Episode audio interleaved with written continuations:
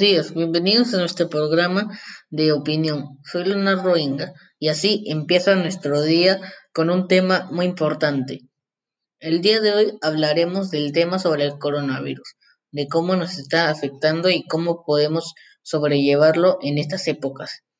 Desde el inicio de la pandemia de coronavirus, diariamente se han observado cuadros estadísticos de números de infectados y cómo va en aumento según las publicaciones del portal del MINT.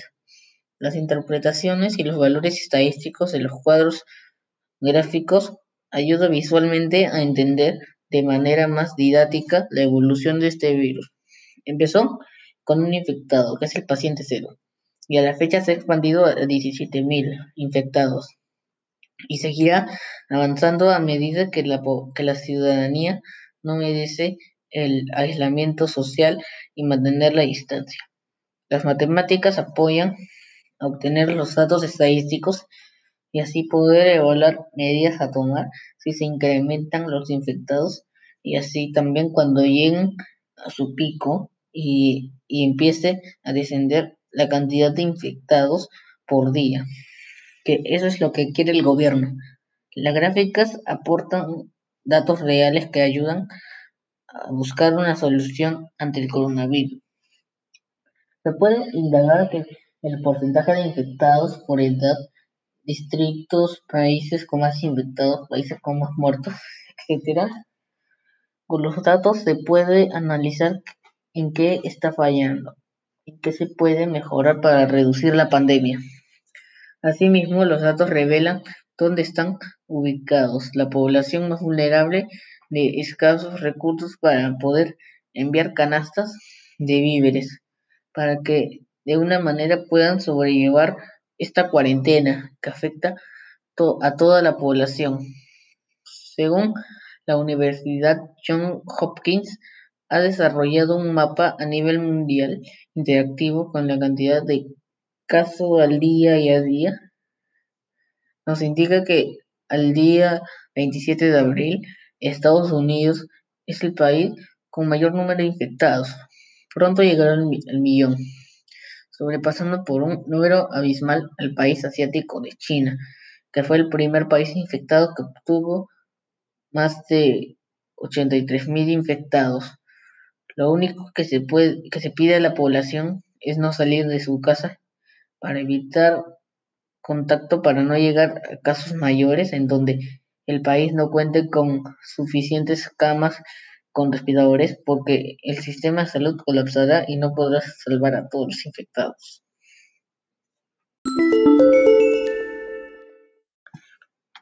El gobierno dictó un decreto de emergencia desde el día 11 de marzo con la inamovilidad social y aislamiento social obligatorio.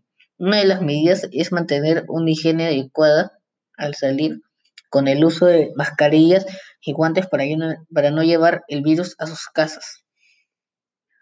También una de, de, las más importantes es el toque de queda, ya que lo tuvieron que implementar para contener a las personas que no transiten fuera de sus casas. Pero aún así hubo un montón de infractores a nivel nacional que no obedecieron las órdenes del gobierno, siendo trasladados a las comisarías y detenidos por horas. Ciertos sectores sí acataron la inamovilidad, pero siempre hay grupos de personas que se niegan a obedecer. Asimismo, la restricción vehicular es solo para el personal de salud, bancos y afines a los servicios de producción de alimentos de primera necesidad. Esas personas están, están obligadas a aportar un pase que es verificado por el ejército. Según el artículo 72, nos indica que debemos respetar el derecho de vivir en paz y respetando a los demás. Según el artículo 76, es sobre el derecho del trabajo y cómo el gobierno está tratando de apoyar a los empleados para evitar futuros despidos por esta pandemia. Al no poder trabajar regularmente desde una oficina, están optando por el teletrabajo. El Ministerio de Trabajo está aplicando normas para apoyar en el sector empresarial y evitar quiebres de empresa y consigo mismo el desempleo. En la actualidad es la primera vez que enfrentamos un tipo de pandemia global como el coronavirus. Es una situación que no lo esperábamos o que lo veíamos lejos, ya que inició en China y no se previó pudo contener el virus que llegó, que llegó aquí al Perú. Por eso es importante aplicar los mecanismos de prevención frente al coronavirus porque nos ayudará a no contagiarnos y prevenir que la población vulnerable como mayores de edad o, o personas con enfermedades preexistentes puedan contraer el coronavirus que frente a ellos es una muerte con mayores probabilidades. Un mecanismo más importante es el toque de queda que empieza a las 6 pm en Lima y en algunas zonas del Perú empieza a las 4 pm para evitar que la gente salga de sus casas. Esto fue decretado por el presidente Martín Vizcarra el día 19 de marzo del 2020. Según el comercio, en un inicio el toque de queda empezaba a las 8 pm pero en vista que acataban las órdenes, lo modificó al que se tiene actualmente. Asimismo, el gobierno de, Martín Vizcarra decretó dar un bono de 380 soles a las familias vulnerables de bajos recursos que no están trabajando por la restricción de inamovilidad. También hay bastante desempleo porque solo el 30% de la población de Lima tiene un empleo formal, mientras que el resto, el resto es informal e independiente y no cuenta con los recursos para mantenerse en esta cuarentena. Una medida de prevención en el sector salud es cuidar de nuestros médicos y personal como enfermeras y técnicos para que así se puedan atender a los infectados y los que están en cuidados intensivos. El gobierno les brinda transporte para ellos, así como tienen el permiso para circular. Otra medida de prevención es el distanciamiento social de más de dos metros. Más que todo, cuando una persona por familia asiste a realizar sus compras en el mercado, farmacia y supermercados.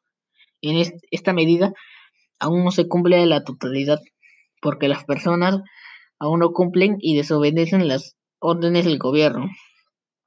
Según el MINSA, en un inicio solo podían usar la mascarilla las personas infectadas con todo, estornudos o posible sospecha, y el personal médico.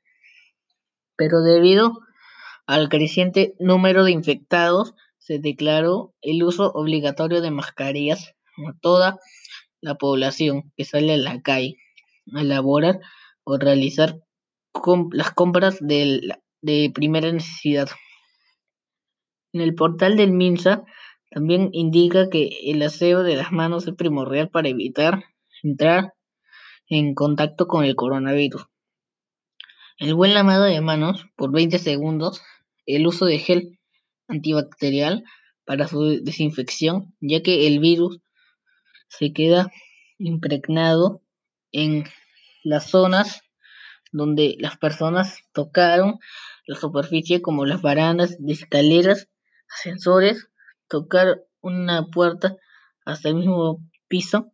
Por eso cuando se retorna a la calle es primordial hacer el uso de limpieza de calzado en agua con lejía para matar al virus, retirarse las bolsas y poner en una bolsa de ropa que se usó al salir y bañarse inmediatamente para no llevar el virus a la casa. Siguiendo estas medidas, evitaremos el contagio a nuestras casas y evitamos que crezca más el número de infectados. Adicionalmente, una forma de construir un mundo mejor a partir de estas nuevas vivencias de cuarentena hemos visto cómo el planeta ha sanado y reducido la contaminación en el mundo y hemos visto que la mano del hombre por años hizo mucho daño contaminando los mares, ríos extinguiendo animales sin pensar en ellos. Regresando después de esta pandemia, tenemos que aprender a vivir nuevamente respetando a los demás, dejar los rencores, odios que antes había, con las discriminaciones y guerras que había en el mundo. Según San Francisco de Asís, debemos vivir armoniosamente con el prójimo y olvidar rencillas o resentimientos y la envidia, ya que estos sentimientos no dejan avanzar al individuo si quiere llevar una vida de paz y tranquilidad con sus seres queridos. Debemos destacar que el eje central es la familia, en la que debemos apoyarnos para crecer como personas y así convivir armoniosamente con los demás. Finalmente, de nosotros depende que veamos con otros ojos este cambio ambiental donde la flora y la fauna está mejorando y que el hombre era el causante de la contaminación de la tierra, ya que desde que empezó la pandemia se redujo la emisión de dióxido de carbono.